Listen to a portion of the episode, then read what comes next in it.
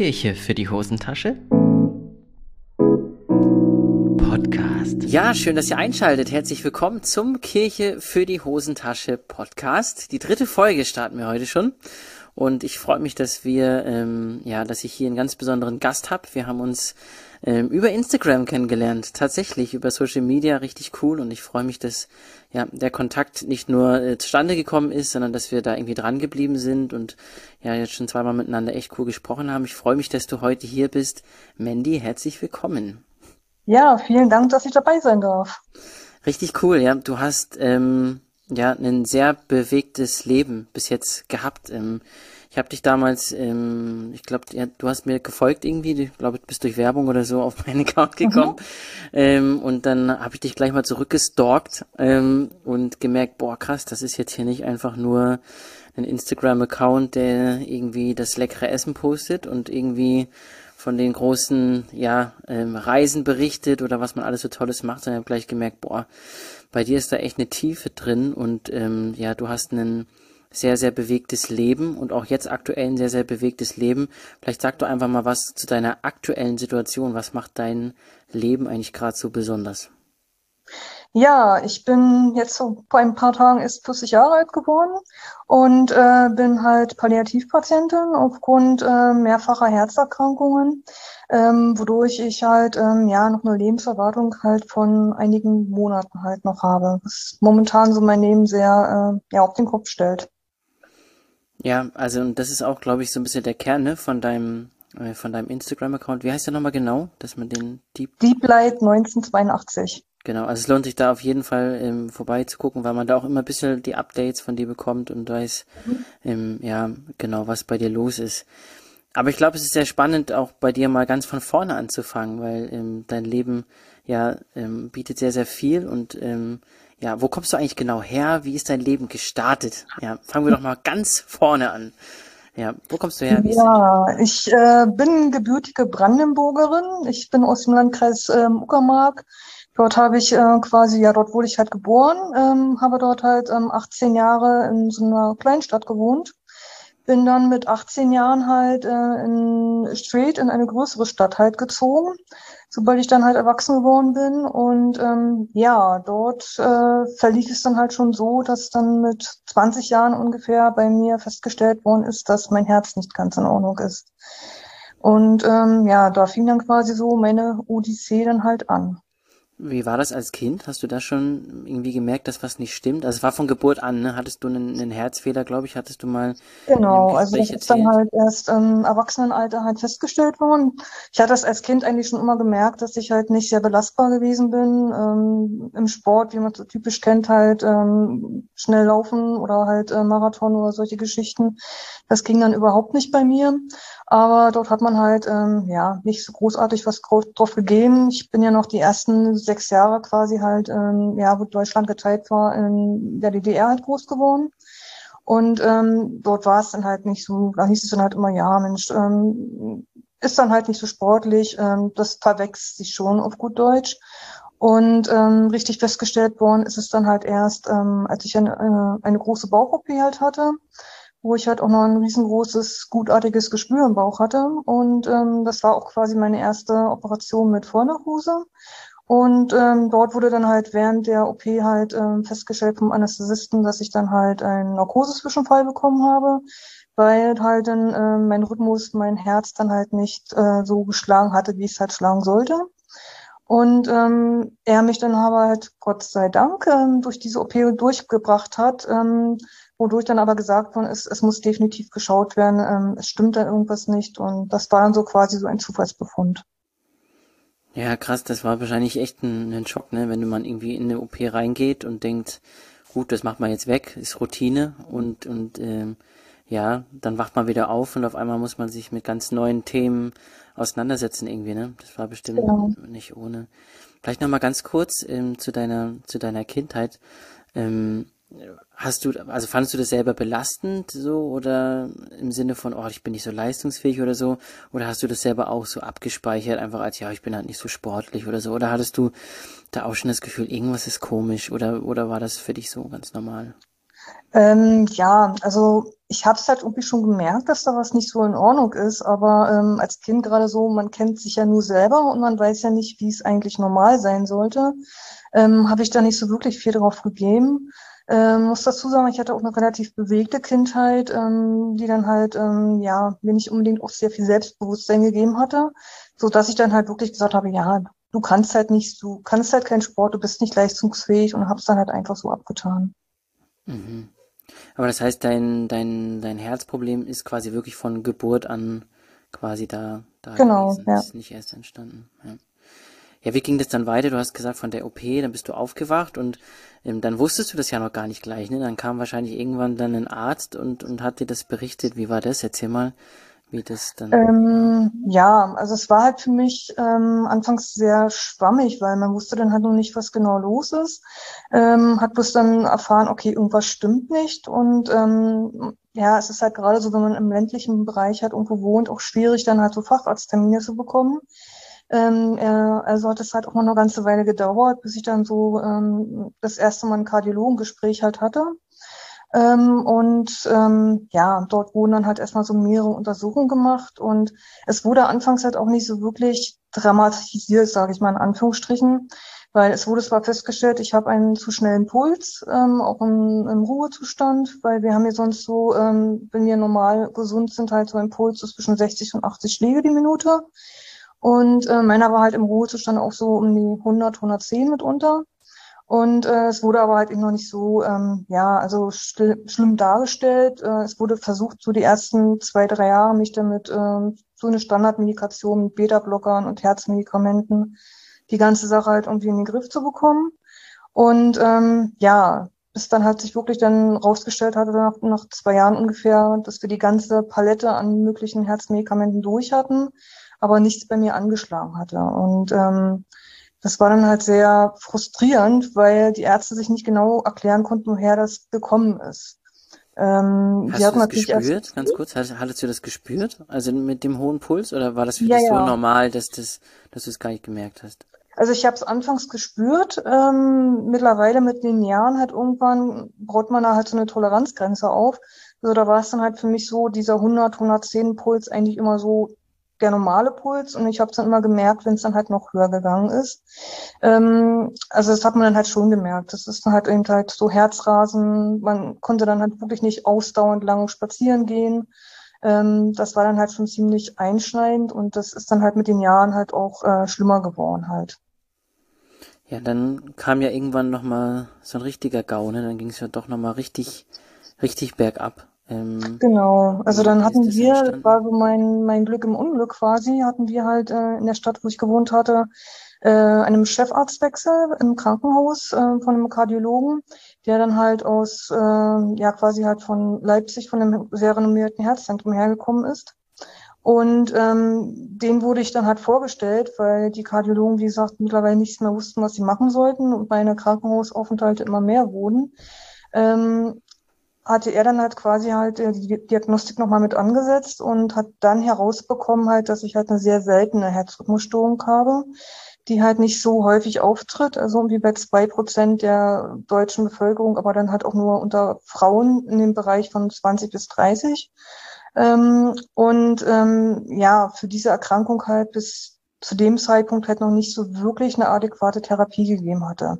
Ähm, es wurde dann mir dann halt vorgeschlagen, ähm, man kann halt äh, so eine sogenannte Ablation halt machen. Das ist dann halt so ähnlich wie ein Herzkatheter. Da bekommt man halt ähm, Sonnen quasi halt von der Schlagader in, in der Leiste bis zum Herzen hochgeschoben und versucht dann halt quasi ähm, mit ähm, ja, Hochstrom oder mit äh, Vereisung, je nachdem, diese kaputten Areale, die dann im Herzen sind, ähm, ja, zu veröden, dass sie halt nicht mehr diesen extrem schnellen Puls abgeben können. Und das, das hast du dann quasi auch machen lassen? Quasi genau, also mir wurde halt von Anfang an eigentlich schon gesagt, dass es halt eine sehr geringe ähm, ja, Chance ist, dass es äh, damit beheben können, aber es ist die einzige Chance, die es überhaupt äh, aktuell halt irgendwo gibt. Und ähm, das wurde dann halt bei mir ähm, gemacht. Und ähm, nach dem ersten Eingriff merkte man aber relativ schnell halt schon, dass es nichts gebracht hatte. so dass dann halt, ähm, ja, was ich zu dem Zeitpunkt noch nicht wusste, dann halt insgesamt sieben Eingriffe von der ganzen Geschichte halt gemacht worden sind. Und alle dann, dann ohne Erfolg quasi, oder? Ja, also es war dann halt eine sehr lange Odyssee gewesen halt. Ähm, nach der zweiten ähm, Eingriff war es dann halt nochmal ganz krass. Da hatte ich dann halt meine erste Nahtoderfahrung weil ähm, sie dann halt ähm, in meinem Bereich vom Herzen halt ähm, ja einen sehr wichtigen Bereich des Herzens halt quasi mit verödet haben, was sie halt leider dann halt nicht so äh, in der Untersuchung sehen können, äh, was dann dazu geführt hat, dass ich dann zum einen zwar immer noch diese Rhythmusstörung hatte, aber dann halt zusätzlich mein Puls dann halt ähm, phasenweise eben halt extrem nach unten gegangen ist. Ähm, bis dahin, dass ich dann wirklich ähm, drei oder vier Tage nach diesem Eingriff dann halt, äh, wo ich entlassen worden bin, dann wieder ins Krankenhaus kam, weil mein Puls zu dem Zeitpunkt dann noch auf einem 50er-Bereich war, aber dann halt ähm, Tag für Tag schlagartig nach unten ging. Weil äh, man muss sich das so vorstellen mit dieser Ablation, wenn man das verödet, ähm, bleibt es nicht auf diesem Bereich, den man eben halt jetzt punktuell verödet hat, sondern es breitet sich halt noch aus. So wie wenn man sich irgendwo, ja, Verbrennungsnarben halt irgendwo holt, ähm, geht es ja dann meistens halt auch nochmal, dass sich dann die Haut nochmal ein bisschen weiter ähm, ja, vernarbt. Und so ist es dann halt im Herzen halt auch gewesen. Ähm, so dass es nachher wirklich ähm, in einem kritischen Bereich gekommen ist, wo wir gesehen haben, ähm, ich brauche halt einen Herzschrittmacher weil ähm, der obere Bereich halt ähm, so stark dann angegriffen worden ist, dass mein Puls immer mehr runtergesackt ist. Das heißt, dann warst du ja dann echt schwach wahrscheinlich, ne? Körperlich auch das sehr genau. gemerkt. Also und wie kam genau, es dann also zu diesem Nahtoderlebnis dann? Also da muss es ja nochmal einen Schritt nach unten gegangen sein quasi, mhm. ne? Ähm, naja, es war halt schon in der ähm, in dem Krankenhausaufenthalt, wo ich dann mit dem 50er Puls eingeliefert worden bin. Ähm, dort hatten wir dann halt wirklich gemerkt, also es ging dieser von Tag zu Tag runter. Ich hatte dann halt ähm, zwei Tage bevor dann dieser Schrittmacher eingesetzt worden ist, halt auch schon so ein, wirklich in einer kritischen Bereich um 35 Schläge die Minute halt nur noch. Ähm, und ähm, dort wurde dann halt den Ärzten bewusst, wir können medikamentös dort nichts mehr retten. Wir brauchen dann halt äh, einen Herzschrittmacher. Und zu dem Zeitpunkt, ähm, ich meine, das ist jetzt halt ähm, ja fast das war 2012 gewesen. Zu dem Zeitpunkt ähm, waren halt Herzschrittmacher für junge Menschen halt noch ein bisschen so das Problem, weil diese, sage ich mal, normalen Herzschrittmacher, die man kannte, halt bis zu dem Zeitpunkt dort, ähm, durfte man nicht ins MRT rein, weil ähm, diese Magnetresonanz dann halt sonst diesen Schrittmacher quasi mit angezogen hätte. Und äh, das kann dann halt böse ausgehen. Und das wurde gerade erst in dem Moment ähm, ja, also ein neuer Herzschrittmacher halt ähm, auf den Markt gebracht, der MRT-fähig ist. Und den gab es halt noch nicht äh, ja überall in den Krankenhäusern, so dass es dann hieß, okay, ähm, wir müssen mindestens einen Tag noch irgendwie überbrücken, bevor wir diesen Herzschrittmacher dort haben und dann halt äh, quasi eine Not-OP starten können. Und ähm, uns allen war eigentlich klar gewesen, weil mein Puls dann wirklich schon zwischen 30 und 35 an diesem Tag dann halt war, dass die kommende Nacht halt, ähm, ja, dass da irgendwas passieren wird. Also ich lag Gott sei Dank halt schon auf der Intensivstation, weil sonst hätte ich dann äh, diese Nacht sehr wahrscheinlich auch nicht mehr überlebt. Und ja, das war dann halt ähm, ein sehr einschneidendes Erlebnis, ähm, weil für die Nachtschwestern und für mich eigentlich klar war, ähm, es wird irgendwas passieren in der Nacht. Und ähm, ich aber das Vertrauen hatte und auch irgendwo diesen Frieden, dass ich wusste, ähm, die Schwester ist jederzeit Gewehr bei Fuß dort. Und äh, sie werden halt das Möglichste machen, um mich dann durch diese Nacht durchzubekommen.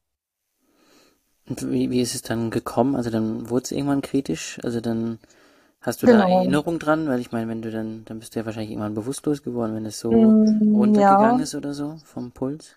Ja, also es wurde dann halt so, dass die Schwester mir dann halt ähm, ja in dem letzten Rundgang dann so gegen 22 Uhr dann halt auch schon bewusst meinen äh, Monitoralarm im Zimmer direkt ausgeschaltet hat, weil ähm, dieser Monitoralarm ab unter 35 Schläge die Minute einfach dann dauermäßig dann halt ähm, ja gepiept hat. Und äh, sie mich dann aber beruhigt hat und sagte äh, äh, mir dann halt, dass sie den draußen halt äh, natürlich im Auge hat und dort der Alarm auch bleiben wird aber sie schaltet mir den einfach mal aus, dass ich wenigstens ein paar Stunden eventuell noch schlafen könnte. Bin dann irgendwann halt eingeschlafen und bin dann aber so, ähm, wurde mir im Nachhinein gesagt, so gegen zwei, halb drei dann halt irgendwie wach geworden, weil ein massiver, lauter Alarm in meinem Zimmer war. Und ich dann einfach reflexmäßig dann halt auf diesen Monitor geschaut habe und dann noch eine 27 zu stehen gesehen habe. Und in dem Moment gingen dann bei mir die Lichter aus. Und ähm, mir wurde quasi halt schwarz vor Augen und bin dann aber halt, äh, ja, Sekundenbruchteile später eigentlich wieder wach geworden, in Anführungsstrichen. Und äh, ja, befand mich dann halt weiterhin in meinem Bett, äh, hatte mich dann nur gewundert, dass ich mich ein bisschen höher irgendwo ähm, vom Sehen her gefühlt habe und äh, eigenartigerweise irgendwie 360 Grad mäßig gucken konnte. Das war, war mir aber in dem Moment gar nicht so klar geworden. Hab dann aber mitbekommen, wie dann halt meine Schwester reingerannt gekommen ist und dann halt auch noch die Schwester von der Nachbarstation. Und ähm, beide komplett hell aufgeregt waren, wo ich dann langsam mitbekommen habe, halt stopp, irgendwas stimmt hier nicht. Und habe dann halt, halt für mich auch gemerkt, das war total skurril gewesen. Ich habe diesen wahnsinnigen lauten äh, Monitoralarm gehört und gefühlt, habe die äh, Panik von diesen Schwestern halt mitbekommen und habe aber zeitgleich eine komplette Stille irgendwo gemerkt. Also das war, kann man eigentlich im Bewusstsein gar nicht so wirklich beschreiben. Es war, war wie gesagt, zum einen eine Ruhe da und zum anderen aber eben halt dieser Krach, dieser Lärm. Und habe dann aber registriert, nachdem dann meine Schwester zu dieser Nachbarschwester dann gesagt hatte, du pass auf, ähm, ich muss ihr jetzt sofort ähm, Medikamente halt spritzen, wenn ich jetzt erst den normalen Dienstweg gehe und den zuständigen Arzt ähm, quasi aus dem Bette klingel, äh, er der Arzt dann halt hier ist, ähm, werden wir sie nicht mehr zurückbekommen. Und ähm, dann hat er sich dann halt quasi diese Nachbarschwester dann halt äh, links an meinem Bett gesetzt, hat er dann halt meine Hand gehalten, ganz zitternd und ganz aufgeregt. Und meine Schwester hatte mir dann halt ähm, die beiden Mittel halt erstmal gespritzt und rief dann halt den Arzt an und äh, setzte sich dann halt auch auf die rechte Seite von mir dann halt hin und äh, hielt dann meine Hand. Und ähm, ich selber merkte aber, total eigentlich einen totalen Frieden, totale Ruhe. Ich wollte ihm bei den Schwestern eher dann irgendwo noch ähm, signalisieren, hey, egal was jetzt kommt, egal wie das hier ausgehen wird, das ist okay, es ist vollkommen in Ordnung, weil ich gemerkt habe halt, ähm, ja, also es, der Tod ist nicht das Ende. Ich habe gespürt, dass es da wirklich dann noch was gibt, was viel Größeres gibt. Und wir letzten Endes ähm, alle eins halt irgendwo wären. Ähm, wir wären halt ähm, alle in, in ja, eine Sphäre halt irgendwo gehen, wo wirklich dann in dem Moment ich kein Leid, kein Schmerz gespürt habe, sondern wirklich einen komplett innerlichen Frieden und äh, mir in diesem Moment auch alles irgendwo bewusst gewesen ist. Also ich habe gemerkt, ich habe einfach keine Fragen mehr gehabt. Ähm, mir wurde einfach alles ähm, klar, ohne dass ich Fragen stellen musste, physisch, die wir es dann halt irgendwo kennen und ähm, habe auch gespürt, ähm, dass das Letzte, was wir wirklich körperlich noch wahrnehmen, ist wirklich das Gehör. Also ich könnte, konnte zu dem Zeitpunkt extrem besser hören als äh, jemals jetzt, wo ich im Wachzustand bin. Und ähm, das Gespür, das Fühlen an sich ist äh, ja unendlichfach größer, als wie wir es halt so im Normalzustand halt äh, wahrnehmen können. Und ähm, ja, irgendwann wurde mir dann halt wieder schwarz vor Augen und ähm, bin dann quasi halt wieder wach geworden. Ähm, habe dann aber eben halt nach diesem wachen Zustand, sage ich mal, in der Nacht dann nicht mehr so wirklich viel erstmal mitbekommen, weil da war ich dann wirklich durch die Medikamente auch leicht weg. Aber ähm, ich hatte halt ähm, das Glück gehabt, dass dann quasi in der nächsten Nacht dann halt diese beiden Schwestern dann halt auch nochmal Dienst hatten. Und ähm, zumindest auf den Intensivstationen, wo ich mal gelegen habe, war es dann halt so, dass du dann halt ähm, ja äh, zu früh, zu spät und zur Nachtschicht dann quasi halt immer so eine sogenannte Dienstübergabe an den äh, Betten direkt hast, wo dann quasi halt ähm, in der Nachtschicht beziehungsweise die Spätschicht dann halt mit äh, sämtlichen Ärzten, die in der Spätschicht da waren, Schwestern und die Nachtschicht dann quasi halt zur Übergabe abends dann an mein Bett kam. Und ähm, ich hatte mich dann an diese beiden Schwestern halt irgendwo gewandt und ähm, hatte mich dann erst bei der Nachbarschwester quasi bedankt, dass sie halt ähm, da gewesen ist. Weil mir wurde dann natürlich nächsten Tag dann auch ähm, klar gemacht und bewusst, dass ich halt ähm, für einige Minuten Herzstillstand hatte. Und hatte mich dann halt ähm, bei der Schwester quasi bedankt, dass sie halt dort gewesen ist. Und ähm, für ihr war es dann eben halt so, dass sie meinte, ja, nee, es ist selbstverständlich, weil es ist ja mein Job und so. Und habe ihr aber dann gesagt, hey, hey, nee, Sonja, das war nicht selbstverständlich, ähm, dass du dich dann einfach wirklich zu mir hingesetzt hast, obwohl du denn selbst ähm, so eine wahnsinnige Angst hattest um mich und dass du einfach da warst und meine Hand gehalten hast. Und ähm, sie wurde dann auf einmal ganz weiß, guckte dann halt ähm, die andere Schwester halt an und äh, konnte dann erstmal gar nichts mehr weiter sagen. Und ich habe mich dann halt an äh, meine Schwester quasi gewandt und hatte dann halt auch zu ihr gesagt, ähm, Äh, Gudrun, ich bin ja eben halt wahnsinnig dankbar, dass du dann halt äh, ohne eben halt erstmal die Vorschriften einzugehen, den Arzt angerufen hast, sondern sofort gehandelt hast äh, und mir somit quasi das Leben gerettet hast. Und ähm, diese Schwester wurde dann halt auch komplett weiß und fing dann wirklich an, ähm, stotterndmäßig zu sagen, äh, das, das kann nicht sein, äh, das kann jetzt irgendwie hier alles gar nicht, gar nicht wahr sein und gar nicht so, so passieren. Ähm, wir beide haben noch nie mit jemandem jetzt drüber gesprochen, was letzte Nacht hier wirklich im Detail passiert ist weil wir beide halt noch so unter Schock quasi stehen, was in der letzten Nacht gewesen ist. Und es kann einfach nicht sein, dass, was du mir jetzt gerade erzählst, dass du das alles weißt, weil das ist wirklich so abgelaufen ähm, und das, das kann nicht möglich sein, weil du warst nicht mehr da gewesen. Und äh, man merkte halt irgendwo, man hätte in dem Moment irgendwo eine Stecknadel halt fallen lassen können, äh, komplette Stille in, in dem Raum. Ähm, und das war eigentlich auch so für mich quasi meine, ja, mein einschneidendstes Erlebnis für mich in meinem ganzen Leben, was dann auch meinen weiteren Lebensweg quasi wirklich, ähm, ja, Stück weit geplant und geebnet halt irgendwo hat, weil ähm, ich in dem Moment gemerkt habe, wirklich, es hat mir die Angst vor dem Tod an sich genommen. Und äh, die beiden Schwestern, ich hatte dann halt gerade einen Gutton, diese eine Schwester dann halt ähm, ungefähr acht Jahre später dann halt nochmal in einem Krankenhausaufenthalt ähm, gesehen. Und sie selber sagte dann auch zu mir, pass auf, also äh, ich hatte bis zu dem Zeitpunkt, bis das da passiert ist, war ich schon jahrelang Intensivschwester gewesen und Kardioschwester und ähm, habe da wirklich viel irgendwo erlebt. Aber für mich war immer klar gewesen, äh, wenn wir die Augen zumachen, äh, die Lichter aus sind, dann sind sie aus, dann kommt nichts mehr. Und die Nacht, die wir dort bei dir irgendwo mitbekommen haben und wir gemerkt haben, was dann doch alles noch passieren kann und was du mitbekommen hast, ähm, hat mein komplettes Leben auf den Kopf gestellt, sagt sie, ähm, weil sie für sich jetzt weiß, es gibt ein Leben nach dem Tod, egal wie es dann auch aussehen wird. Aber ähm, sie weiß halt, ähm, dass es mehr gibt. Und ähm, das, wie gesagt, hat auch mein Leben komplett verändert.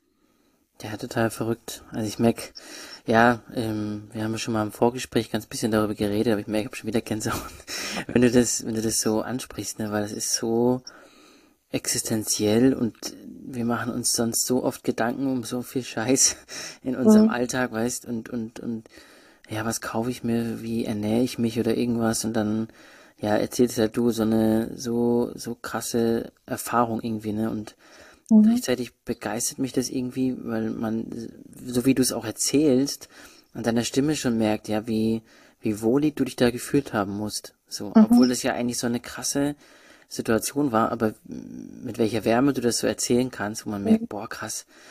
Also ich merke wirklich auch, dass ich ein Mensch bin, obwohl ich ja gläubig bin, ne? Also mir ist mein Glaube ja wirklich wichtig und mhm. ich, ich habe total die Hoffnung, dass es nach, nach dem Tod weitergeht und trotzdem merke ich, dass ich ein Mensch bin, mir wird das unwohl, wenn ich so daran denke und habe da irgendwie auch Angst davor im Sinne von, oh, was ist, wenn mein Glaube doch falsch ist oder wenn es irgendwie aus ist und ja, wenn man dann sowas ähm, hört, wo man irgendwie merkt, boah, krass, wie du dich da gefühlt hast und wie, wie das war, ich finde, das macht auch, auch voll Mut, irgendwie da, ja, da nicht so die Augen vorzuzumachen, sondern zu sagen, das darf auch einfach ein Teil von meinem Leben sein, dass ich irgendwann gehe und dass das, mhm ja, also finde ja, ich. Ja, also es war bei mir halt auch was. Ich bin dann wirklich die ersten zwei, drei Tage nach diesem Erlebnis dann wirklich in ein wirklich extrem tiefes Loch gefallen, weil ähm, man wirklich schon, man wollte dort, wo man gewesen ist, eigentlich nicht mehr zurückkommen, weil wirklich dieser Frieden, dieser äh, dort gewesen ist und einfach dieses, ja, keine Krankheiten mehr zu haben, diese unendliche Freiheit dort zu spüren, ähm, wo man eigentlich merkt halt, äh, nee, man macht sich dann doch schon erstmal so Gedanken, ja, warum habt ihr mich eigentlich zurückgeholt? Das war mir in dem Moment auch noch nicht klar. Das wurde mir dann erst wirklich Jahre später bewusst, warum das dann alles so bei mir laufen sollte. Und ähm, ja, also es ist wirklich, ähm, wo ich dann auch gemerkt habe, gerade in der Zeit, wo dann äh, diese Nahtoderfahrung war, dass mir dann auch ganz klar geworden ist, ähm, dass egal jetzt äh, in welche Richtung wir hier auf Ehren glauben, sei es jetzt wirklich, wir sind im Buddhismus, wir sind im Hinduismus oder im Christentum, ähm, selbst Atheisten glauben daran, dass es nichts gibt. Also ähm, wir alle wären nachher irgendwo eins. Also wir gehen alle irgendwo in dieses eine Göttliche rein, egal wie wir es dann halt bezeichnen möchten. Aber wir alle gehen halt zu diesem Schöpfer halt irgendwo zurück. Und das war für mich eine sehr ähm, wirklich äh, extrem krasse Erlebnis und Erfahrung halt zu wissen, es gibt irgendwo keinen falschen Glauben, den wir hier halt haben können. Hast du vorher einen Glauben gehabt an, an Gott oder hast jetzt verschiedene Religionen angesprochen? Hat für dich Glaube generell eine Rolle gespielt, also vor dem Erlebnis? Oder ja, so? also wie gesagt, ich bin halt ja ähm, zu DDR-Zeiten groß gewachsen. Dort war halt mit Kirche nicht so wirklich viel, beziehungsweise äh, wollte halt äh, der DDR-Staat nicht so wirklich, so dass ich quasi eigentlich ähm, ja atheistisch aufgezogen worden bin. Aber ähm, ich habe es dann halt später eigentlich so von meinen äh, Großeltern halt erfahren, ähm, selbst als kleines Kind, wenn sie mit mir dann halt im Urlaub gefahren sind, wo andere Kinder gerne halt auf dem Bauernhof, auf dem Reiterhof oder zum Strand wollten, wollte ich in Kirchen. Und ähm, für, mir, für, für mich war es eigentlich schon immer so gewesen, dass ich gemerkt habe, da ist irgendwas. Ähm, als ich dann halt wirklich ähm, erwachsen wurde und dann halt ähm, ja in meine eigene Wohnung gezogen bin, hatte ich mich dann halt auch auf die Suche gemacht und ähm, auch verschiedene, sag ich mal, Kirchen, evangelische Freikirchen ähm, mir dann halt irgendwo angeschaut und ähm, habe gemerkt, ähm, ja, also es ist alles okay halt irgendwie so, aber es ist irgendwo dann nicht so mein, meine Richtung gewesen halt, weil ich gemerkt habe, da gibt's irgendwas anderes. Und ähm, gerade dann halt nach dieser ähm, Erfahrung halt ähm, war es wirklich, wo ich gemerkt habe, ja, ähm, wir glauben halt alle irgendwo was. Und ähm, da war es dann halt für mich nicht mehr wichtig zu sagen, okay, es gibt diese Institution Kirche, sondern halt äh, diese ja, Institution Kirche sind eigentlich wir selber, für uns selbst halt irgendwo. Ähm, der Glaube muss in uns halt irgendwo sein und in uns wachsen, ähm, weil ähm, dort ist halt dieser Ursprung. Also selbst wie er in der, in der Bibel halt irgendwo steht, ähm, liebe deinen Nächsten so wie dich selbst. Ähm, wenn wir jetzt nicht anfangen können, irgendwie uns selbst zu lieben, können wir halt äh, dem Nächsten nichts irgendwo weitergeben halt. Und das wurde mir dann einfach so danach richtig klar. Ja, mir fällt da, ähm, ich habe das in einem anderen ähm, Podcast schon mal erwähnt, ähm, der Spruch ein, der Körper ist der Tempel des Heiligen Geistes, einer meiner mhm. absoluten Lieblingsverse. Ja. Ähm, der wird oft äh, missbräuchlich meiner Meinung nach verwendet, auch im Sinne von, um da wirklich Leuten Angst zu machen oder so im Sinne von Druck, du darfst nichts oder so, ähm, musst auf deinen äh, Körper aufpassen und so. Ja, das stimmt schon. Für mich hat dieser Vers aber eine andere Dynamik, nämlich genau die, die du sagst, dass Gott nicht in der Kirche wohnt oder dass ähm, Gott nicht, das hat ja das Volk Israel erlebt, dass Gott nicht nur im Tempel ist, sondern dass Gott sagt, er will in unseren Herzen wohnen. So. Genau. Das, das ist, glaube ich, die, eine ganz, ganz tiefe Erfahrung und auch, glaube ich, das Aller, Allerwichtigste, ähm, über, äh, dass, dass Kirche ähm, nicht, nicht der Ort ist, sondern das, das, natürlich kann das da auch sein, ja. Also ich kann mhm. ja Gott da auch erfahren, das ist, steht da gar nicht im Widerspruch. Aber im Kern muss Glaube immer in dir passieren. So mit genau. dir ist es ein Beziehungsakt zwischen uns und, und Gott. So. Und ich glaube, über, über Theologie kann man sich natürlich viel streiten. Ne? Ich meine, es wird garantiert Christen geben, die dir widersprechen, so, die sagen, mhm. ah ja, nein, du musst das so und so und nur dann und dann kommst du dahin. Dann wird es wieder andere geben, die sagen das nicht so. Also da können wir uns natürlich viel streiten und da können wir uns die Köpfe einkloppen, ja. ähm, auf Deutsch gesagt. Und ja, da gibt es verschiedene Ansätze. Aber letztendlich, glaube ich, muss jeder doch für uns ganz seinen Weg finden, um mit Gott irgendwie unterwegs zu sein. Und zu welchen Erkenntnissen da kommt, dann ist das oft Stückwerk. So, weil ich einfach mit meiner Prägung erlebe ich halt das und deswegen glaube ich vielleicht jetzt ein Stück weit das mehr. Und wenn ich woanders groß geworden bin, würde ich vielleicht was anderes glauben, weil ich genau. anders groß geworden bin oder so.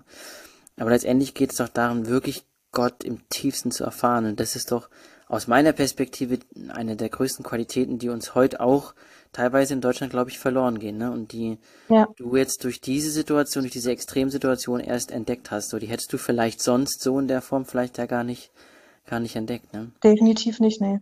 Also ich merke es halt auch, also gerade wie du sagst, genau, manche Christen können damit halt gar nicht umgehen, ähm, wo ich dann aber halt auch sage, äh, Leute, es bringt mir nichts, wenn ich die ganze Bibel irgendwo auswendig lernen kann und weiß und wo äh, genau weiß, wo welcher Spruch gerade steht äh, wenn der aber nicht in meinem Herzen halt drin ist, wenn ich den Spruch nicht wirklich fühle und weiß, was dieser Spruch irgendwo bedeuten soll.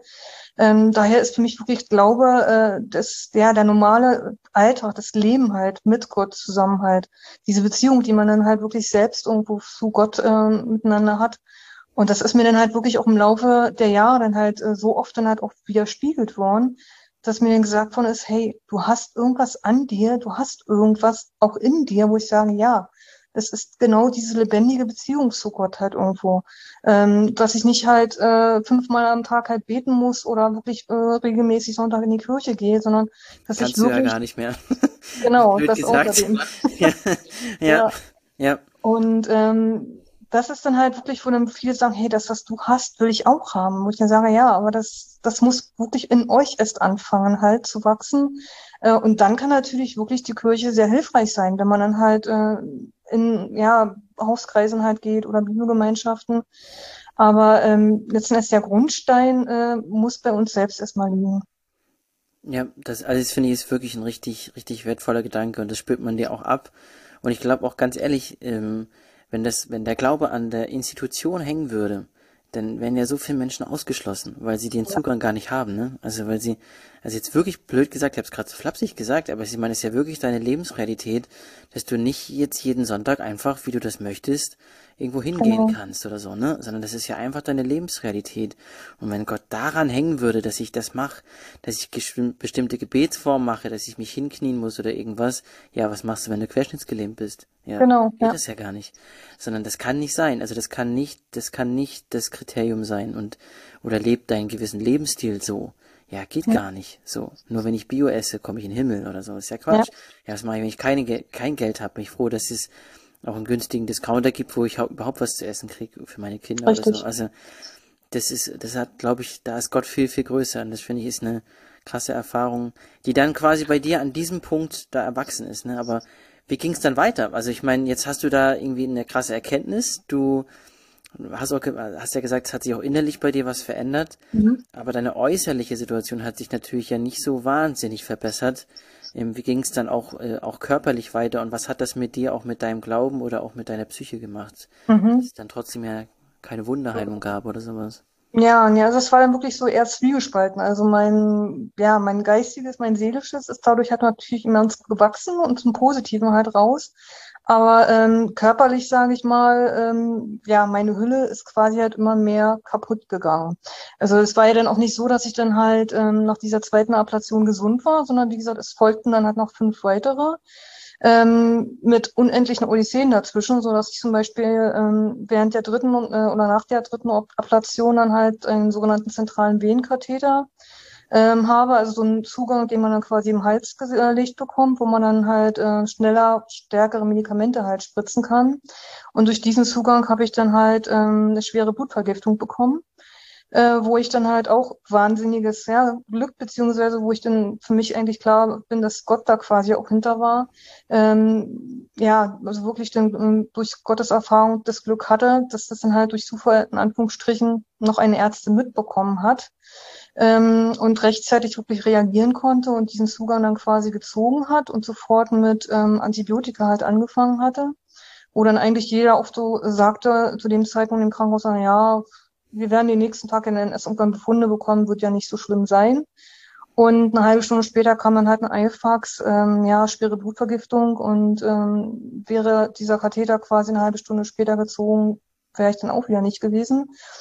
Ähm, oder eben halt, dass es dann wirklich so massiv gekommen ist. Ich hatte ja dann wirklich immer wieder halt Rückfälle mit diesen äh, Rhythmusstörungen, die dann nicht besser ruhen so dass dann quasi ähm, vor der letzten Ablation dann quasi entschieden worden ist, dass man mein Herz auf gut Deutsch komplett lahmlegt. Ähm, was dann halt bedeutet, ähm, dass man dann halt ähm, ja quasi jetzt, jetzt ähm, das untere Herzbereich dann quasi komplett kaputt macht. Und da ich ja schon diesen Herzschrittmacher hatte, der Herzschrittmacher dann quasi die komplette Funktion, dass das Herz dann weiterhin schlagen kann, mit übernimmt. Sprich, dass dann halt ähm, der Herzschrittmacher kontinuierlich alle vier, also 24-7 rund um die Uhr dann halt ähm, elektrische Impulse abgibt. Krass. Genau, und dadurch das Herz dann halt zum Schlagen weiterhin bringt. Und nun war es dann aber halt so, dass ich dann halt während dieser letzten äh, großen Ablation ähm, haben sie es dann halt auch so gemacht, dass sie mich dann halt wirklich das unter, ja, sag ich mal, ähm, örtliche Betäubung gemacht haben so dass dann eigentlich nur ähm, die Leistengegend, wo dann halt diese Zugänge reingelegt werden, ähm, betäubt worden sind, weil sie halt wirklich schauen wollten, äh, dass sie jetzt nicht noch irgendwas Gravierendes verletzen und ich dann auf einmal gar nicht mehr bin. Und das kann man halt im, sag ich mal, im wachen Zustand halt bei den Patienten dann eher erkennen, gerade bei solchen kardiologischen Sachen. Und äh, genau während des ähm, Eingriffes ich dann auf einmal Kammerflimmern bekommen habe, was dann quasi halt auch ähm, dann meine zweite äh, Nahtoderfahrung dann wurde. Ähm, sie haben ja dann äh, sofort halt Narkosemittel gespritzt, weil sie mich dann halt quasi viermal elektroschocken mussten.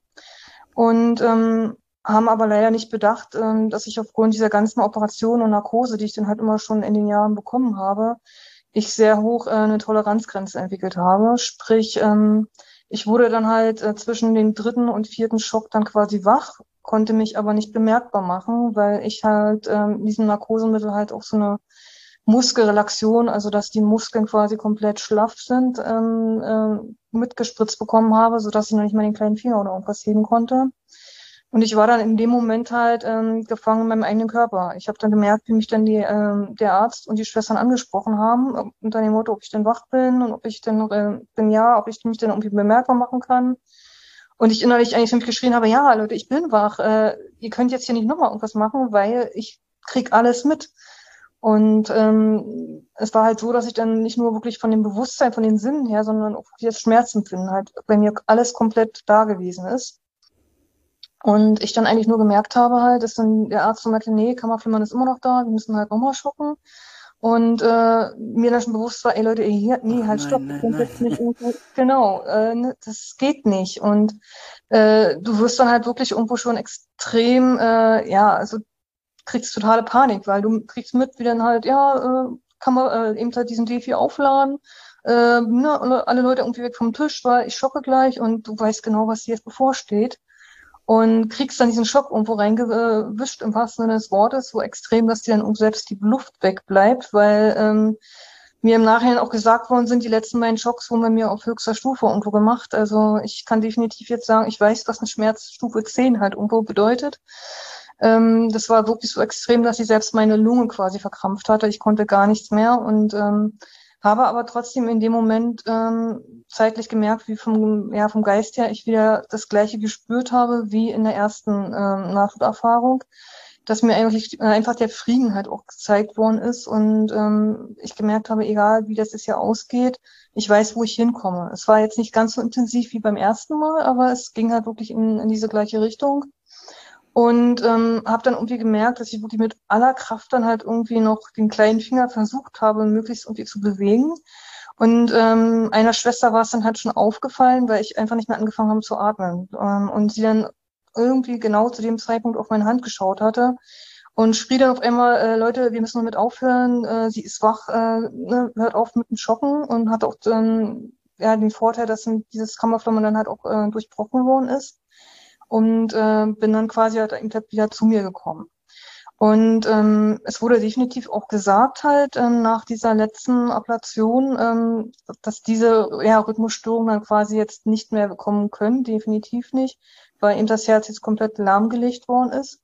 Ähm, aber ich bin dann eben halt seitdem, wurde mir gesagt, ähm, ja, AV-Block 3, also komplett Herzschubmacher abhängig. Ähm, und es hatte sich im Nachhinein halt auch rausgestellt, durch diese sieben Ablationen wurde halt so massiv viel Gewebe in meinem Herzen halt ähm, zerstört, dass ähm, eigentlich dann halt so ein Vierteljahr später ja von den Ärzten halt irgendwo ähm, gesagt worden ist, also es wird dann irgendwann hin, drauf hinauslaufen. Wir hoffen, dass es halt noch lange halt hinweg dauern wird, aber aufgrund dieser extremen Zerstörung, die wir halt dort machen mussten, äh, wird das Herz halt irgendwann auch äh, bleibende Schäden halt an, an Herzklappen und generell ähm, physisch dann halt ähm, zeigen.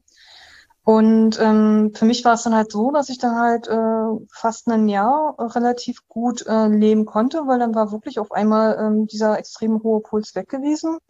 Und ich merkte eigentlich zu dem Moment erstmal, äh, wie es eigentlich ist, äh, wirklich, da war ich ja, äh, ja Anfang 30 gewesen, 32 oder so, ähm, wie es eigentlich ist, äh, eine Anfang 30-Jährige zu sein halt. Weil vorher hatte ich dann zum Schluss, bevor sie diese letzte Ablation gemacht haben, äh, schon einen Ruhepuls gehabt von 160 bis 170. Also ich konnte dann nichts mehr machen. Ich lag dann eigentlich nur noch in, im Bett, weil ähm, wenn man sich vorstellen kann, man läuft einen Marathon und man macht das dann eigentlich 24-7, ähm, ist man völlig am Ende halt. Und das war ja bei mir schon im Ruhezustand so gewesen.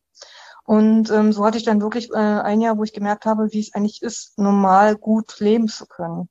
Aber es hatte sich dann nach einem Jahr dann halt rausgestellt, dass dann halt schon nach einem Jahr halt die ersten Herzklappen anfingen, dann nicht mehr richtig zu schließen und nicht richtig zu arbeiten. Und ähm, da wurde mir dann eigentlich schon bewusst aufgrund dieser, ja, dieses Schocks, von diesem Elektroschock im wahrsten Sinne des Wortes, ähm, dass mir klar war, ich will auf keinen Fall mehr irgendwann eine Wiederbelebung haben. Weil ähm, dieses Erlebnis mir gezeigt hat, ähm, kein Arzt kann letztendlich irgendwann sagen, wie tief wirklich diese Narkose ist, die immer gesetzt wird. Und ähm, mir wurde halt auch im Nachhinein halt gesagt, und ich habe mich dann auch so ein bisschen schlau gemacht, dass es eben halt doch durchaus öfters vorkommt, als man denkt. Ähm, das heißt dann irgendwie äh, Awake Awareness. Also, dass man halt wirklich während ähm, einer Narkose halt wach wird und sich dann aber nicht bemerkbar machen kann. Und ähm, das hatte mir dann halt, wie gesagt, gezeigt, ähm, ja Leute, es kann ja auch keiner sagen, wenn du dann wirklich äh, in einem Wachkoma zum Beispiel liegst, ähm, was nicht äh, derjenige eigentlich alles mitbekommen kann. Und ähm, mir ist dann halt in dem Moment schon so, aufgrund dieser ersten Nahtoderfahrung habe ich dann so gemerkt, äh, ich habe meinen Frieden damit gehabt, zu sagen, ich möchte einfach keine Wiederbelegung mehr. Und ähm, ja, dann ungefähr ein halbes Jahr später war es dann halt schon so weit, dass sich dann eine von den Herzklappen weiterhin verschlechtert hat. Und äh, mein Herzzentrum, wo ich dann zu dem Zeitpunkt dann halt schon in Behandlung gewesen bin, mir gesagt hat, dass es halt äh, ja irgendwann in der nächsten Zeit kommen kann, dass es, wenn es sich weiterhin verschlechtert, diese Herzklappe eigentlich erneuert werden müsste. Allerdings ähm, hatte ich dann das Pech gehabt, man kann heutzutage halt drei Herzklappen eigentlich schon so minimalinvasiv, also nicht mehr den kompletten Brustkorb öffnen, sondern wirklich dann halt auch so über die Leiste quasi halt operieren. Äh, aber die Herzklappe, die bei mir halt kaputt ist, halt nicht. Also da hätten sie dann wirklich sagen müssen, okay, wir müssen den kompletten Brustkorb öffnen. Wir müssen dich dann halt auch für eine kurze Zeit an eine Herz-Lungen-Maschine setzen. Wir müssten dann halt ähm, am offenen Herzen operieren. Und aufgrund schon dieser schweren Sepsis, die ich dann halt, halt gehabt habe, ist natürlich diese Gefahr sehr hoch, dass ich mir dann da irgendwie wieder was einfange und ähm, diese OP überhaupt zu überleben dann halt ähm, sehr großes Risiko halt wäre. Und ähm, ja, dahin verlief dann wirklich mein Weg, dass ich gesagt habe, ähm, ich habe gemerkt, ich habe meinen Frieden für mich selber halt gefunden und habe dann gemerkt, dass ich aber eben halt auch so ähm, ja im Laufe der Beziehung mit Gott und meine ja mein Leben mit Gott, ich gemerkt habe halt, ähm, dass ich einfach keine größeren Operationen mehr haben möchte, sondern ich möchte halt die Zeit, die ich jetzt eigentlich noch habe mit dem Herzen, so wie es halt ist, lebensqualitätsmäßig so gut wie möglich verbringen und ähm, einfach dann halt ähm, alles, was dann größere Operationen am Herzen sind, einfach nicht mehr machen lassen. Ähm, das war zu dem Zeitpunkt halt noch nicht so wirklich relevant, aber es war halt schon für mich, ähm, wo ich gesagt habe, okay, ich weiß, wohin mein Weg gehen wird, wenn es dann irgendwann so weit kommen wird. Ähm, ja, es ist dann halt wirklich so weit gewesen, dass dann bis vor zwei Jahren halt, also so 2020 ungefähr, ähm, dann halt noch mehr dazugekommen ist, dass sich mein Herz mittlerweile eine fortgeschrittene Herzschwäche entwickelt hat, also quasi mein Herz nicht mehr richtig arbeiten kann. Und ähm, ich dort dann halt auch mich getraut habe, den Ärzten ja meine, meinen Entschluss, meine Entscheidung halt rüberzubringen. Weil ähm, selbst eine Transplantation vom Herzen wäre bei mir wahnsinnig schwierig, da das ja auch wieder quasi am offenen Herzen halt ja logischerweise wäre. Und ähm, gerade auch auf diese Eurotransplantliste raufzukommen, musst du ja auch bestimmte Kriterien erfüllen, weil da wird ja dann geschaut, was ja völlig verständlich ist, ähm, wer mit einem Organ noch die bestmögliche und längstmögliche Lebenserwartung halt hat. Und das wäre halt aufgrund zum einen schon der schweren Sepsis, aufgrund meiner Nebenerkrankung, die ich eigentlich alle noch habe, ähm, aufgrund meines schwachen Immunsystems und alles drum und dran, ähm, hätte ich da leider eh nicht so eine großen Chancen, damit lange halt irgendwo leben zu können und würde sowieso halt ganz unten auf diese Liste halt irgendwo landen. Und ähm, da war dann halt für mich, wo ich gesagt habe, ähm, nein Leute, ähm, ich traue mich das euch jetzt irgendwie zu sagen, ich möchte halt einfach keine Operation mehr am Herzen haben. Äh, ich möchte auch nicht, wenn es dann irgendwann so weit kommt, weil die Ärzte halt auch nicht wussten, ähm, ja, wie es sich das dann weiterentwickelt, ähm, wann äh, das Herz dann halt nicht mehr mitmachen würde und ähm, ja, ich dann aber gesagt habe, ich möchte nichts mehr. Ich werde auch keinen Schrittmacher mehr wechseln lassen, sondern ich möchte einfach die Zeit, die mir Gott quasi gegeben hat, äh, so gut wie möglich halt noch verbringen. Ähm, weil es ist halt natürlich auch so eine Sache, ähm, so gut und so schön wie die Medizin natürlich voranschreitet, kannst du heutzutage natürlich viel machen und die Menschen natürlich auch wesentlich länger irgendwo am Leben halten. Ähm, sei es eben halt auch mit, ne, mit einem Herzschrittmacher oder Dialysepatienten, ähm, solche Sachen halt alles. Aber ähm, es hat alles auch, finde ich jedenfalls, habe ich im Laufe meiner Zeit dann gemerkt, so ähm, zwei Seiten einer Medaille. Wir greifen halt irgendwo ja damit trotzdem ja irgendwo auch ein Stück weit in Gottes Plan irgendwo mit ein. Also ich hatte da mal ein sehr intensives Gespräch mit einem äh, Kardiologen, wo ich ihm einfach mal gesagt habe, wir spielen einfach mal das Szenario durch. Das ist jetzt für mich noch nicht relevant, aber wir spielen es einfach mal durch. Ähm, ich komme irgendwann an den Punkt, weil ich es einfach nicht mehr aushalte, weil halt die Erkrankung so schlimm wird, weil die Luftnot so schlimm wird, ähm, dass ich für mich die Entscheidung treffen möchte, dass dieser Schrittmacher ausgestellt wird. Und ähm, da kam dann ganz krass die Antwort von diesem Kardiologen, ja, nein, also wenn, wenn Sie mir das jetzt sagen würden und das wäre jetzt dieser Zeitpunkt, ich würde es nicht machen, weil ich möchte nicht Gott spielen. Woraufhin ich ihm aber gesagt habe, ähm, in dem Moment, wo ich dann halt diese Not-OP mit diesem Herzschmacher bekommen habe, hat mich auch keiner gefragt, ob ich diesen Schrittmacher haben möchte. Haben wir ja auch schon Gott gespielt, ne? Ja. Genau, dort wurde ja auch ins Leben eingegriffen halt, ne, fürs Leben. Aber dann nachher zu entscheiden, zu sagen, äh, nein, der Patient möchte dann halt für seine Selbstbestimmung sagen, er möchte dann halt selbst auch dann sagen, er möchte das nicht mehr und möchte quasi Gottes freien Lauf lassen, weil äh, wenn der Schrittmacher jetzt nicht ausgewechselt wird und er dann halt irgendwann ausfällt oder ich den auch halt ausschalten lassen würde, kann ja Gott immer noch eingreifen, wenn er möchte, dass ich weiterlebe. Weil Wunder, ne, das kann ja dann trotzdem irgendwie noch passieren halt, ne? Aber ähm, ja, darauf konnte der Arzt dann halt auch mir keine Antwort irgendwo geben halt, ne? Ich glaube, das hatte ihn dann halt auch sehr zum Nachdenken angeregt. Und ähm, ja, mein, mein Weg ist dann halt wirklich dahingehend verlaufen, dass ich dann jetzt quasi äh, in der palliativen Versorgung halt bin. Ähm, sprich, ähm, dass ich dann halt jetzt so ähm, Schmerz- und Symptomlindernd äh, halt behandelt werde und ich dann quasi noch so diese größtmögliche Lebensqualität herausholen kann. Wie läuft jetzt so ein Tag bei dir ab heute? Also ähm, sind die alle anders oder hast du hast du so einen, ja. so einen Rhythmus? Wie das, wie das ja, man muss dazu sagen, also Gott hat mich dann teilweise auch richtig hart auf die Probe gestellt. Ähm, gerade zu dem Zeitpunkt, äh, wo ich mir dann entschieden habe, halt diese palliative Entscheidung dann wirklich für mich zu gehen, ähm, bekam ich dann halt eben noch einen riesen, äh, extrem schlimmen Unfall. Ich bin dann halt bei Glatteis quasi halt ähm, hingefallen, habe mir dann halt viermal das Sprunggelenk gebrochen ähm, wo ich dann halt ähm, quasi ins Krankenhaus dann gekommen bin ähm, und äh, während dieser Operation dann halt ähm, ja zwei Hauptnervenstämme dann halt ähm, fatalerweise noch ähm, durchtrennt worden sind während der OP. Und ich dann halt nach der OP gemerkt habe, irgendwas stimmt nicht. Mein Bein äh, wurde immer trauer und diese Lähmung ist dann halt immer weiter vorangeschritten. Ähm, bis mir dann halt ein Neurologe halt versucht hat zu erklären, ähm, es tut uns wahnsinnig leid, ähm, da wurde dann wahrscheinlich halt fatalerweise halt diese Nervenstimme halt ähm, durchtrennt und ein dritter Nerv halt noch mit angerissen, so dass ich dann halt jetzt eine Dreiviertel Lähmung halt im Fuß drinne habe und ähm, das restliche Viertel, was ich halt noch spüre, wahnsinnige Nervenschmerzen drinne habe, weil dann ähm, dieser angerissene ähm, Nervenstamm, den sie dann halt auch noch ähm, ja beschädigt haben, quasi jetzt ähm, ja dauerhaft Schmerzen halt signalisiert. Also man kann sich halt so, so einen Nervenstrang Strang vorstellen, der hat eine Ummantelung, die quasi halt ähm, den Nerv schützt vor irgendwelchen Gefahren. Und wenn dieser Nervenstrang oder diese Nervenmantelung quasi angerissen oder zerrissen ist, dann ähm, spürt dieser Nerv dauerhaft Schmerzen und signalisiert halt auch dauerhaft diese Schmerzen. Und ähm, das sind halt extrem starke Schmerzen, wodurch ich dann halt eben halt auch mittlerweile schon sehr hoch auf Morphium eingestellt bin und mein Tag dadurch natürlich sehr eingeschränkt ist. Also es ist mittlerweile halt so, dass ich halt ähm, ja sehr lange halt schlafe, weil ich halt durchs Morphium sehr irgendwo ähm, mehr mit angegriffen bin.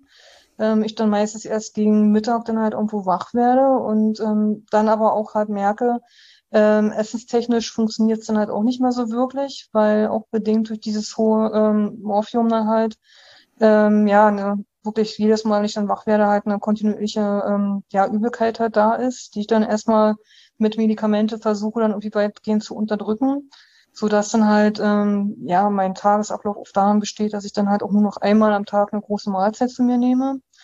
Und äh, meistens dann halt so gegen Nachmittag so zwischen 14 bis 19 Uhr dann so mittlerweile sich so eingespielt hat, wo ich merke, da ist dann so die klarste Phase vom Gehirn her, wo ich dann halt ähm, am ja, aufnahmefähigsten bin und ich dann meistens halt ähm, ja dann auch nur wirklich was machen kann. Ansonsten die größte Zeit schlafe ich oder liege ich halt dann wirklich im Bett und versuche mich dann halt dort ähm, halt abzulenken, wie zum einen wie so mit dem Instagram-Account oder halt, ähm, dass ich halt mir irgendwelche Serien halt anschaue ähm, und halt, ähm, ja, einmal die Woche bekomme ich quasi halt auch Besuch von ähm, einer ehrenamtlichen Sterbebegleiterin, die dann halt quasi von einem ambulanten Hospizdienst mit involviert ist ähm, und wo ich mit ihr dann quasi ähm, versuche, immer so highlightmäßig noch ein bisschen rauszugehen, ähm, eine Stunde, zwei Stunden irgendwie das was unternehme, was hier so in der Nähe halt irgendwo ist.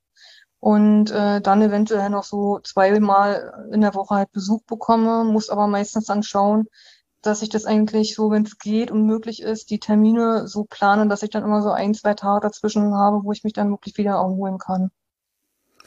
Ja, krass, das klingt echt auch, dass jeder Tag für sich so ein auch ein bisschen ein Kampf ist, ne? Und ja. geht's dir manchmal so, wenn du jetzt ähm, ja auf andere Menschen schaust, die in, in deinem Alter sind? Also spürst du da manchmal, ja so, oh Mann, ja, ich hätte das auch gern, oder hast du damit so wie die leben, dass die vielleicht eine Familie haben oder irgendwas? Oder ist es für dich so, dass du sagst, nein, das ist okay, also ich, ich, ich kann das jetzt loslassen? Oder ist es mal so, mal so, schwankt das? Oder wie erlebst du das? Ähm, also ich muss sagen, ähm, gerade halt nachdem dieser Unfall gewesen ist und ich dann erfahren habe, dass ich eigentlich nie wieder richtig laufen kann, also wirklich kurze Strecken mit dem Rollator, und ähm, ansonsten aufgrund ja auch der Herzsituationen einfach einen Rollstuhl brauche, ähm, habe ich wirklich schon. Da bin ich dann ein halbes Jahr wirklich schon in einem extremen Tief irgendwo gefallen, weil ich mir dann halt auch gefragt habe, hey Gott, was soll das jetzt irgendwo? Ähm, ich habe so schon quasi für diese Last von dir bekommen, halt in Richtung mit dem Herzen. Und es ist wahnsinnig schwer, als Anfang 30-Jährige sich zu entscheiden, dass man halt, ähm, ja, quasi halt das Leben, was man noch hat, versucht zu leben, aber eben halt, ähm, ja, man weiß, dass man keine 80 irgendwo wird. Und äh, genau in diesem Moment äh, schickst du mir dann halt jetzt noch eine Teilnehmung um Fuß, wo ich dann jetzt noch, noch mehr eingeschränkt bin und nicht mehr mobil bin und wirklich ähm, darauf angewiesen bin, dass Leute wirklich kommen und mich dann halt mit rausholen.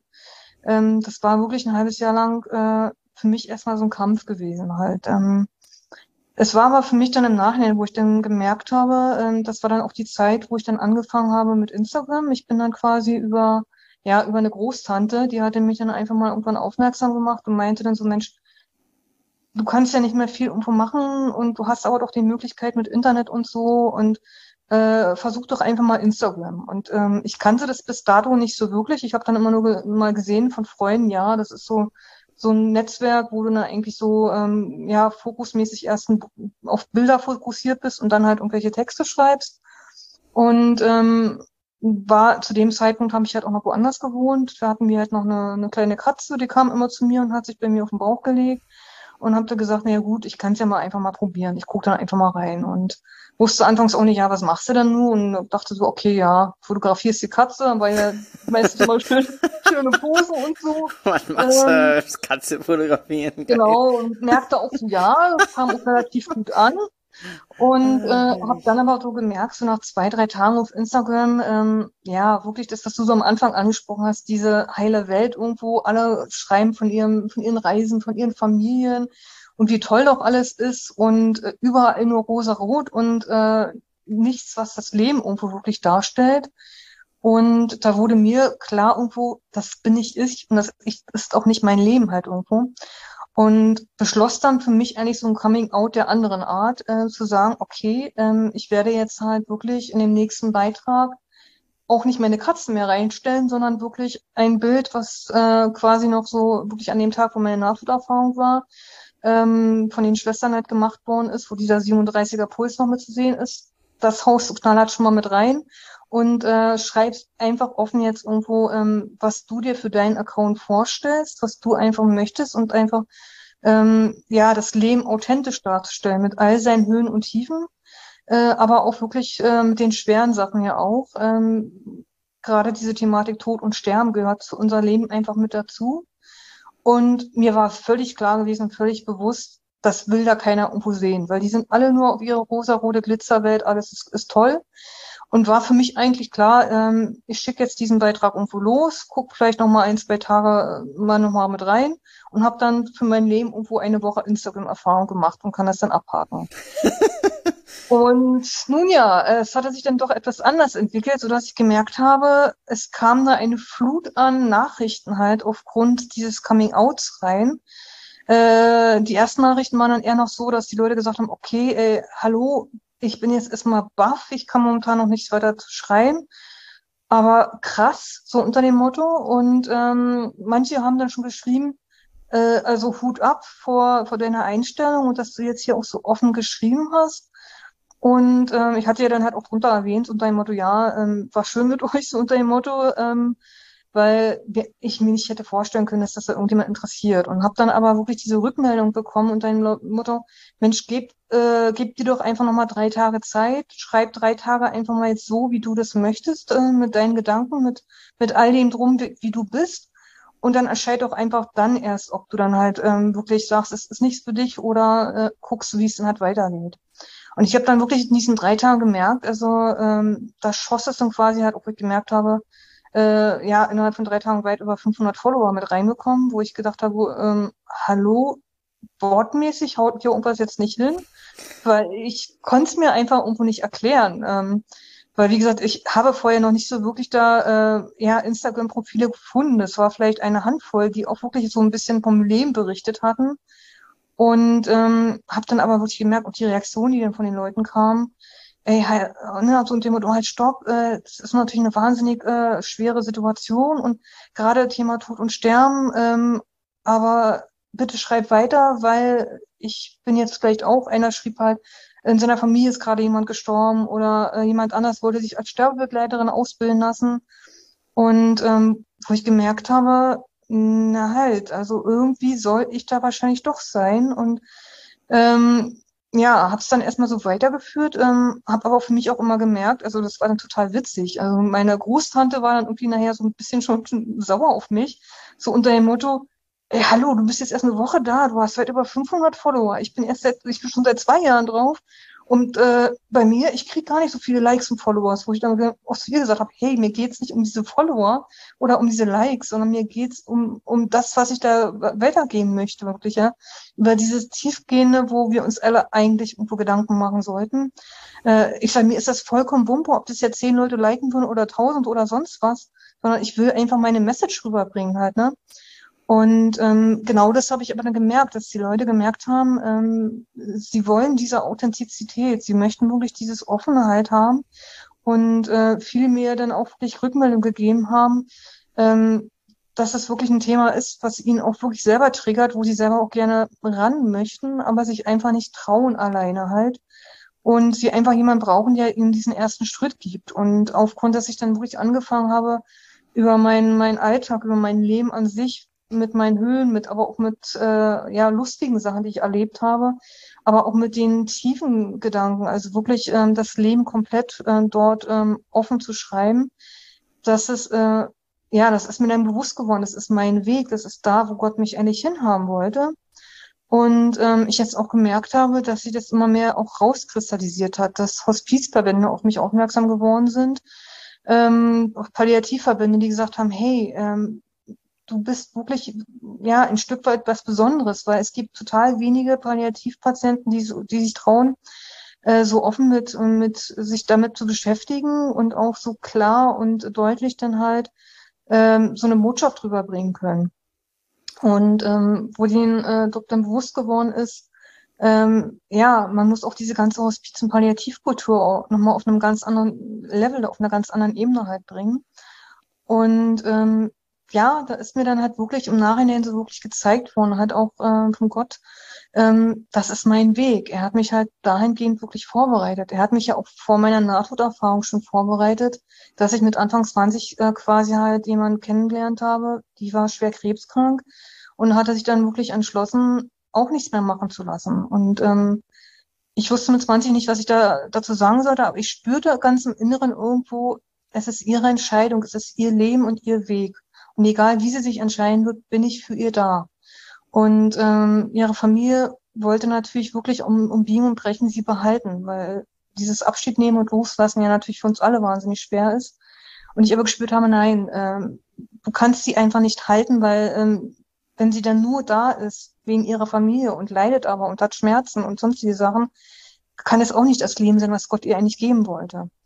Und das ist mir dann halt wirklich so im Nachhinein wirklich so ähm, Etappe für Etappe bewusst geworden, dass mich Gott da eigentlich Schritt für Schritt ähm, für mein Leben schon vorbereitet hat. Er wusste schon mit 20, dass das bei mir irgendwann passieren wird, dass das Herz so kaputt ist, dass ich halt äh, vielleicht keine 50 mehr werde halt und hat mich da Stück für Stück darauf vorbereitet. Und ähm, ja, das ist so dieses, was mich jetzt total fasziniert, wo ich weiß, ich gehe den, den Weg äh, mit Gott, ich habe meinen kompletten Frieden irgendwo drin und ähm, ich spüre halt irgendwo ähm, auch, was das für eine, eine Dynamik entwickelt hat in den letzten Jahren. Ja, ich finde, ist ja, also gerade auch, du hast jetzt ja viel von deinem Account berichtet, ne? Mittlerweile über 4000 Follower, glaube ich. Ja, also ich glaube, ich glaube halt, ich meine, jeder Instagram-Berater, der das erste, was er immer predigt, wenn du einen Instagram-Account machen sollst, du brauchst halt ein Profil, du brauchst irgendwie eine Story, die du erzählst, ja, und bei dir musstest du das halt nicht künstlich erzeugen, ne? sondern genau. ähm, du, du hattest es so. Und ich glaube, ich glaube, dass du da wirklich, wirklich ein Segen bist, weil, weil du einfach Werbung machst dafür, das Leben in seiner Ganzheit ernst zu nehmen. Und genau. du machst halt Werbung dafür, dass Tod nicht irgendwas ist, was wir ausklammern, sondern dass das, wenn wir, ja, wenn wir das Leben in seiner Komplexität ernst nehmen, dann ist das auch ein ganz, ganz wichtiger Teil. Und ich finde, das macht, macht wirklich Mut. Also da auch eben zu sein, zu sagen, ja, okay, du hast natürlich auch durch viele Tränen und, und vieles Schweres und das gehört ja auch dazu, ne, dass man, ja. dass man diese Tränen auch weint, auch dieses, ja, wo du ja auch gesagt hast, ja, manchmal ist das frustrierend, ne, zu, zu, zu wissen, ich habe jetzt nicht mit 40 das, was andere haben, ja. gleichzeitig aber dann an den Punkt zu kommen, zu sagen, und auch mein Leben ist jetzt wertvoll, so wie es ist, und das finde ich strahlst du aus, und ich glaube, das ist das, was du gerade angesprochen hast mit dem, ja, was, was die Leute sagen, was das Besondere ist, dass du mhm. gelernt hast, ähm, das, ja, das, was wir so oft sagen, ja, liebe dich selber, das haben wir ja so oft in der Bibel und bla bla, ja. ich kann das ja schon nicht mehr hören. Aber ähm, dass, dass da was in dir passiert ist, dass Gott dir diese Liebe für dich selber auch geschenkt hat, weil ich glaube, nur wenn wir die haben, können wir dann auch loslassen. Genau. Weil, weil wir nicht krampfhaft um irgendwas kämpfen müssen und was erhalten müssen, sondern weil wir einfach sagen können, ja, dass wir das haben. Ich habe ja. noch eine Frage, die ich dir gerne noch fragen würde. ähm, das, ähm, es ist nochmal eine theologische Frage. Ähm, du hast ja vorhin angedeutet, dass du ja viele, also dass du die Leute so stehen lässt, ne? egal ob sie jetzt Buddhisten, Moslems, keine mhm. Ahnung so sind. Du hast jetzt oft davon gesprochen, dass Gott dich ähm, ja vorbereitet hat, dass er mit dir einen Weg geht. Bis, würdest du deinen Glauben eher bezeichnen als einen, also würdest du sagen, Gott hat einen Weg für dich vorbereitet? Oder ist, ist, ist es in deinem Glauben eher so, ich laufe und Gott ist neben mir und wir entdecken das zusammen? Also würdest du eher sagen, dein Weg ist vorbestimmt? Oder würdest du eher sagen, ähm, ja, das Leben ist, wie es ist und Gott ist bei mir und wir erleben das zusammen? Ähm, das konnte ich jetzt noch nicht so ganz rausfinden. Mhm. Das würde mich mal sehr interessieren, wie du das wie du das siehst. So, also im Sinne von, wenn du jetzt sagen würdest, ja, Gott hat das alles vorausgeplant, dann könntest du ihm ja auch zum Beispiel den Vorwurf machen, ja, mal geht's noch? Also mhm. im, ne, ganz schön der Scheißplan. Ähm, oder würdest du ja sagen, ja, das Leben ist halt so, wie es ist, aber Gott ist immer bei mir. Also das fände ich nochmal spannend, ähm, mhm. zu sagen, wie siehst du das? Also es ist interessant, dass du diese Frage stellst, weil die hatte ich nämlich äh, diese Woche auch mit äh, zwei, mit meiner Sterbebegleiterin und einer Freundin, die auch Fahrerin ist. Ähm, und ich sehe das eigentlich mittlerweile halt irgendwo so, ähm, dass unser Weg halt schon ein Stück weit äh, vorausgeplant ist. Also dass wir wirklich, äh, Gott hat für uns große Ereignisse quasi halt schon vorausgeplant. Ähm, aber er überlässt uns den Weg, dieser Wegabschnitte dazwischen, wie wir sie laufen wollen. Weil ich finde es auch mal spannend, wenn die, die Leute immer dann halt so sagen, ja, ich gehe meinen Weg alleine, ich entscheide ja selbst und kein anderer für mich. Ähm, wo ich dann mal so innerlich ein bisschen stumm unten muss und sage, ja, Gott überlässt uns, ob wir jetzt den Recht nach rechts lang gehen, ob wir vielleicht den kurzen Weg, den langen, den steinigen haben möchten. Aber er, er steht schon in der nächsten Etappe und er weiß genau, egal welchen von diesen Wegen wir nehmen, wir wir kommen an diese andere Etappe ran. Die Frage ist dann halt nur, welchen Weg wir halt genommen haben für uns.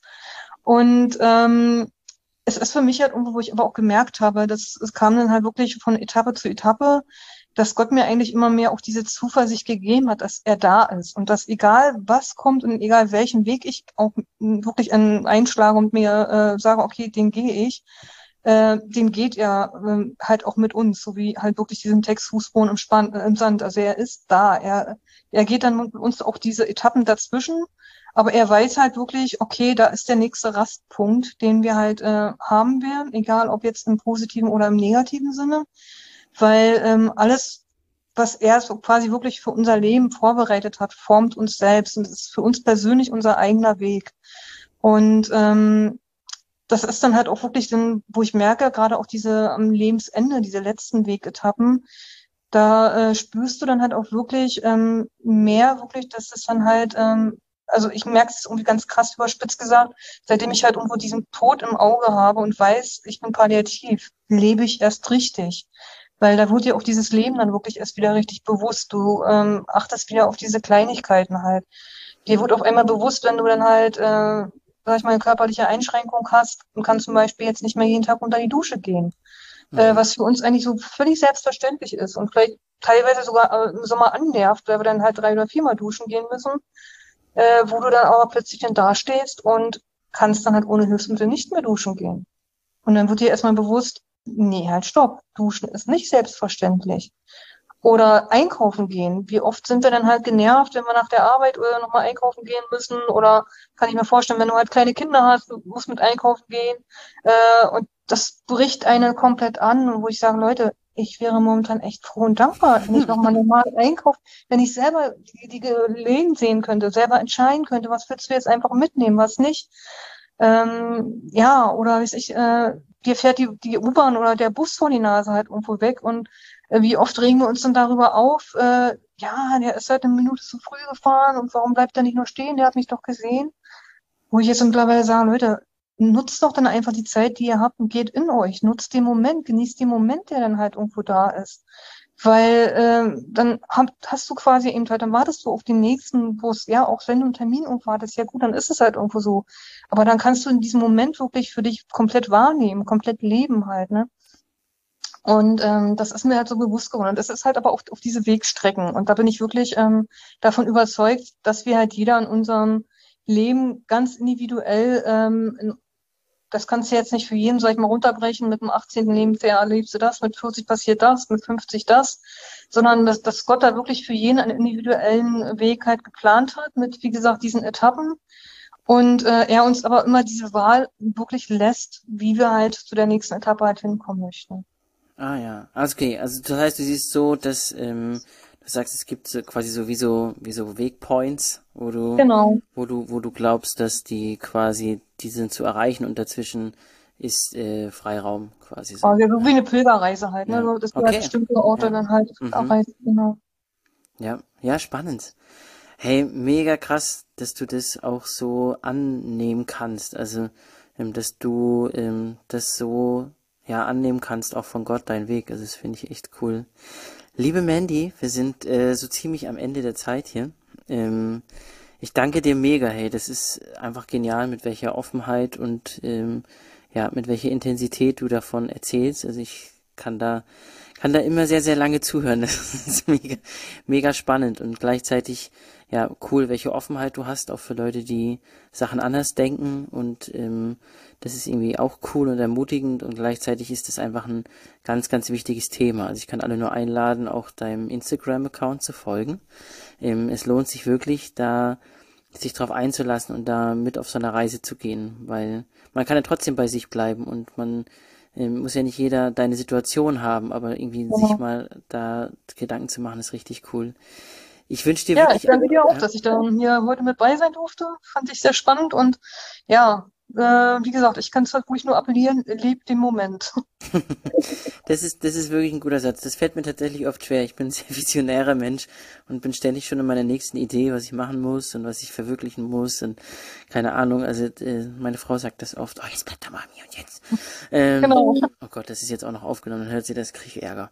Nein, aber ähm, ist ja die Realität. Ich finde es wirklich ein ganz, ganz wichtiger Gedanke, weil ich glaube, wenn wir das mal nochmal theologisch runterbrechen, wenn wenn diese Welt ein Geschenk von Gott ist, auch an uns, dann ist jeder Moment super wertvoll, ne, weil das einfach ein Geschenk ist und ja, wer weiß, was äh, für neue Chancen ist, wenn die Bahn mal wegfährt. Vielleicht habe ich dann eine neue Chance, zu Fuß was Neues zu entdecken.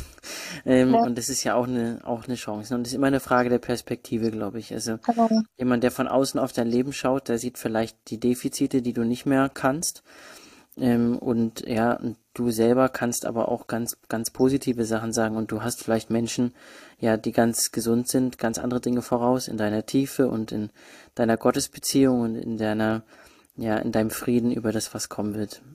Ich wünsche dir wirklich, wirklich alles Gute, Gottes Segen an dieser Stelle. Wie gesagt, folgt, ähm, folgt der Mandy, Deep Light. Ähm, wie waren die? 1981. Das ist bestimmt dein Geburtsdatum, gell? Ja. Genau. Habe ich, doch schon, hab ich doch schon fast gedacht. Ja, genau. ähm, genau, und ähm, euch äh, freut mich, dass ihr eingeschaltet habt, äh, dass ihr dabei seid beim Kirche für die Hosentasche Podcast. Ähm, und freut mich, wenn ihr natürlich auch weiterhin bei den nächsten Folgen hier einschaltet oder bei Instagram vorbeischaut. Bis dahin, macht's gut. Ciao. Das war's für heute von der Kirche für die Hosentasche. Schön, dass du eingeschaltet hast. Gottes Segen, mach's gut.